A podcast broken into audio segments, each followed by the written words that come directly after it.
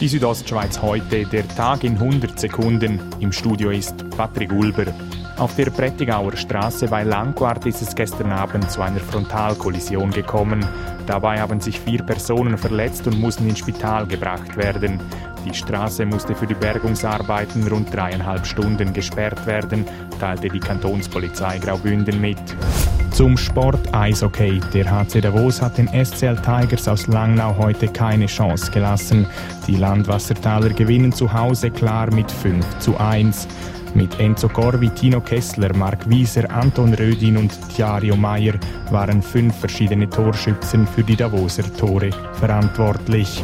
Ski Alpin, kein Podestplatz für die Schweizer Skirennfahrer heute beim Super-G in Kitzbühel. Bester Schweizer wird der Bündner Mauro Caviezel als 13. Der Abfahrtszweite vom Freitag, Beat Feutz, ist ausgeschieden.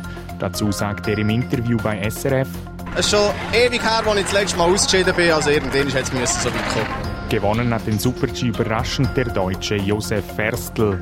Die Schweizer Skirennfahrerinnen verpassen bei der heutigen Abfahrt in Garmisch-Partenkirchen die Podestplätze. Corinne Sutter als Vierte jedoch nur knapp. Dem verpassten Podestplatz trauere sie nicht hinterher, sagt sie im Interview bei SRF. Ich weiss, wo ich es liegen lassen und ich versuche mich jetzt von Tag zu Tag zu verbessern und irgendwann wird es sicher kommen. Lara Gut-Berami wird als zweitbeste Schweizerin Elfte. Gewonnen hat die Abfahrt die Österreicherin Stefanie Venier. Die Südostschweiz heute, der Tag in 100 Sekunden, auch als Podcast erhältlich.